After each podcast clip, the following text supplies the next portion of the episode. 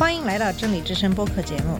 这个节目是由 Truth to Wellness Ministry 制作。在这个节目里，我们要从一个不一样的角度向你介绍圣经和基督，带你走进一个属灵的世界。我们的节目在每个星期二、四、六更新，欢迎你的收听和关注。all the colors of the rainbow.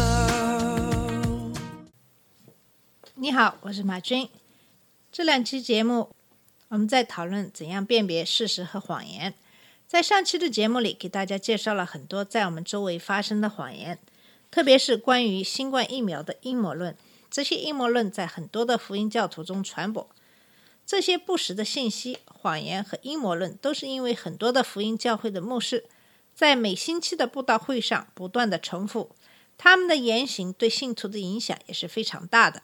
在福音教会领袖中，支持新冠疫苗的领袖并不是非常的多。我在上期节目的最后讲到了，在福音派举足轻重的领袖 Franklin Graham 在脸书上发表了赞成打新冠疫苗的帖子之后，很多的跟帖说他被撒旦收买，带领他的羔羊去给猎人，还有的人为他祷告，让基督耶稣打开他的眼睛，这样他就不会带大家误入歧途。Franklin Graham 是一个家喻户晓的福音教派的领袖，他的脸书的追随者中，大部分都是福音教徒、共和党，还有川普的支持者。他们大都是反对施打疫苗，因此我也非常佩服他的勇气。明明知道他的信徒很多人都会反对他的这个观点，却还是贴出了这样的一个帖子。难道他就不怕别人弃他而去吗？可是，如果你完整的读了他的帖子，你就可以理解他为什么这样说了。下面我来给大家分享一下这个帖子的完整的翻译。在网上有很多文章、理论、数据和关于新冠疫苗的观点，有正面也有负面的，有很多你可以阅读。很多媒体还有别人问我关于疫苗的观点，也有人问我，如果耶稣基督在世，他会不会倡导新冠疫苗？我的回答是，根据圣经中的好的撒玛利亚人的比喻，我会说，耶稣基督会倡导人们使用疫苗和药物治疗那些受苦的人，挽救生命。在那个故事里，耶稣讲了一个被人打了、受伤的人躺在路边，宗教领袖路过，没有帮助他，但是一个在当时被认为是社会的边缘人的撒玛利亚人，却成为这个故事里的英雄。他停下来照顾那个受伤的人，用当时最好的药、油和葡萄酒涂在伤口上。我们也知道，耶稣基督从一个地方到另一个地方，为别人医治疾病。他来是挽救生命，给我们永恒的生命。耶稣基督自己需不需要疫苗呢？当然不需要，因为他是神。我个人观点是，从我们所知道的，疫苗可以挽救生命。阻止人们受苦。撒玛利亚人钱包已经开启了新冠紧急野战医院。我们看到了很多人在受苦。我也有员工和他们的家庭成员感染新冠病毒，在医院病床上使用呼吸机几个月。我不希望任何人经历这样的痛苦。疫苗曾经对预防骨髓灰质炎、天花、麻疹、流感。和其他很多致命的疾病方面都非常有效。为什么不能够对付这个新冠病毒呢？因为目前有不同的疫苗出来。我的建议是，人们应该自己做一些研究，问问医生，并且为这个祷告，看哪个疫苗对他们合适。我太太和我都已经施打了疫苗，因为已经是六十八岁。我想让我这把老骨头能够走得越远越好。看了 Graham 牧师的这个帖子，我真要感谢他，因为他的施工，他有机会在第一时间接触了受到疫苗影响的人。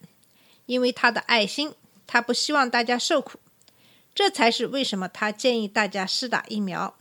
同时，他也没有隐瞒自己已经施打了疫苗这个事实。我非常赞同他的建议。就是去问问医生，自己做一些研究。是的，我想作为基督徒，如果真的希望自己能够辨别事实和谎言的话，就应该知道术业有专攻这个道理。如果是需要一些专业的建议的话，我们应该去问专业人士。如果我们生病，我们需要去看医生，而不是去看牧师。你们有谁得了癌症不去看医生，而是去找牧师来治疗的呢？充其量，牧师可以帮你祷告。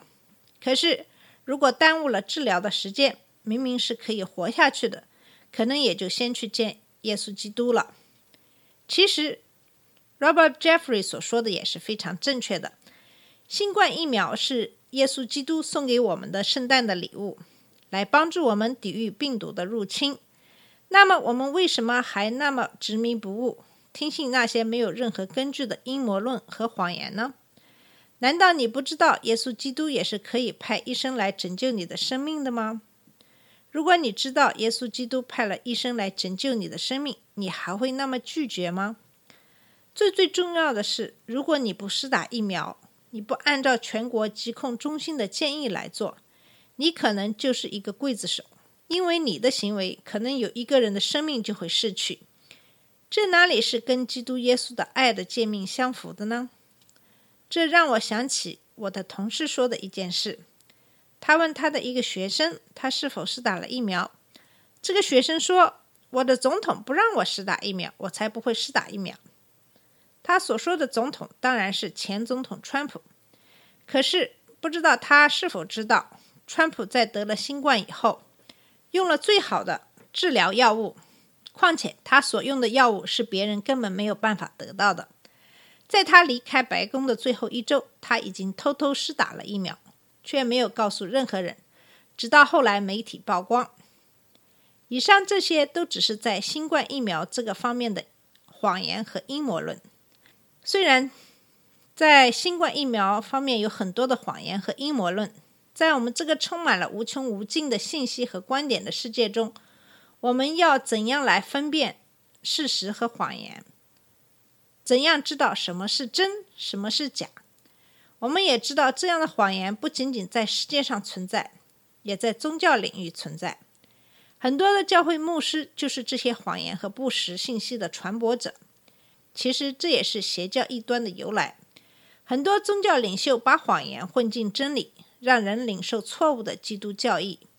我想，作为基督徒，能够提防谎言。辨别真假的方法是在神的话语中训练自己。你花更多的时间让头脑装满神的思想，你就会越有分辨力。然而，只有知道圣经真理还不够，你必须把所学的付诸实践。这样的不只是头脑里的知识了。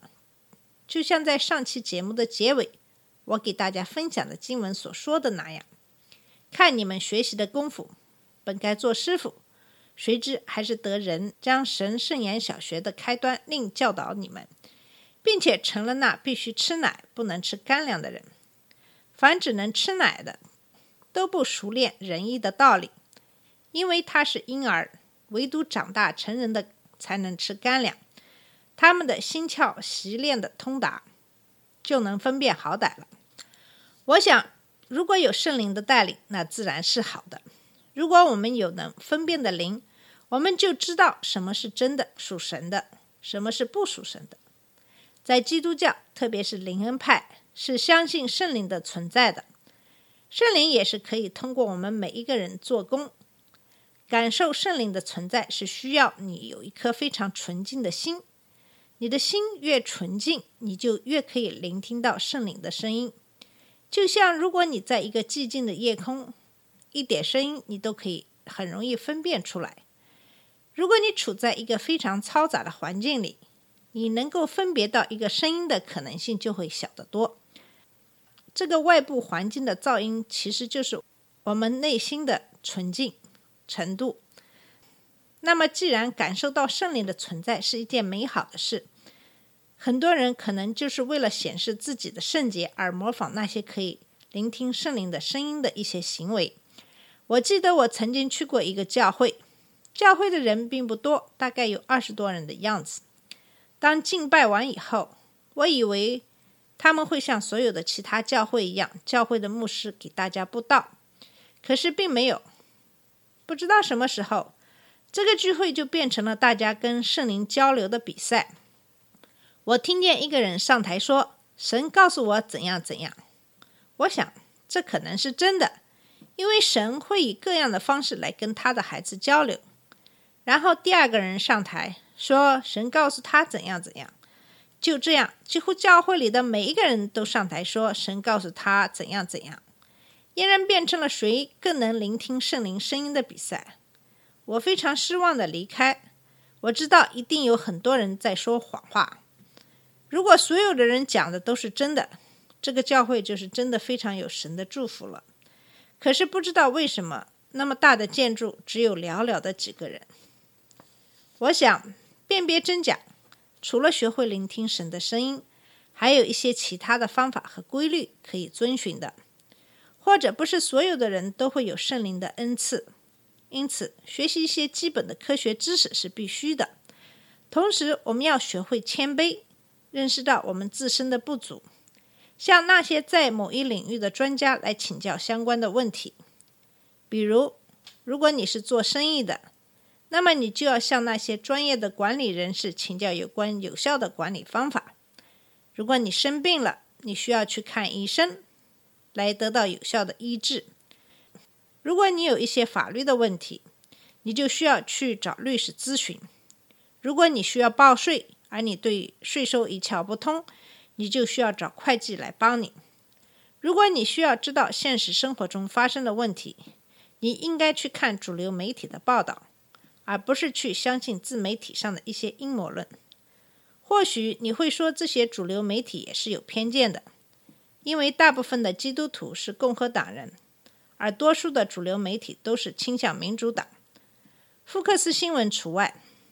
如果你并不信任这些主流媒体，下面也是一个可以辨别真假的方法。当你在听新闻的时候，你要去分辨事实和评论。对事实的报道应该不会有什么差别，但是新闻媒体的评论却是根据自己的政治倾向而来的。比如一月六号的国会山的骚乱，我想你应该看到了很多的视频录像。当川普说这些人跟警察之间非常友好，并且互相拥抱亲吻告别的时候，你应该知道那是不是谎言。当那些窗户被砸坏、门被破坏、警察被殴打，并且说这是他们生平见过的最激烈的面对面的搏斗的时候，我想你应该知道什么是事实，什么是谎言了。其实，在我看来，大部分的人相信谎言，并不是他们没有辨别真假的能力，而是他们根本就不愿意承认事实，因为在他们的逻辑看来，凡是跟他们希望的相左的，就不可能是事实。这就是我们现在所生活的现实。不管你承不承认，这其实是一件比较悲哀的事情。好了，今天的时间到了，我们今天的节目就到这里，谢谢你的收听，下次节目再见。这里是真理之声播客节目。真理之声是 Truth to Wellness Ministry 旗下的一个节目，由 Truth to Wellness Ministry 制作和播出。如果你有什么想跟我们分享，请给我们发电子邮件，我们的邮箱地址是 truth to wellness at gmail dot com。你也可以直接去我们的网站 www.truth to wellness dot com 浏览更多的信息。下次节目再见。All the colors of the rain.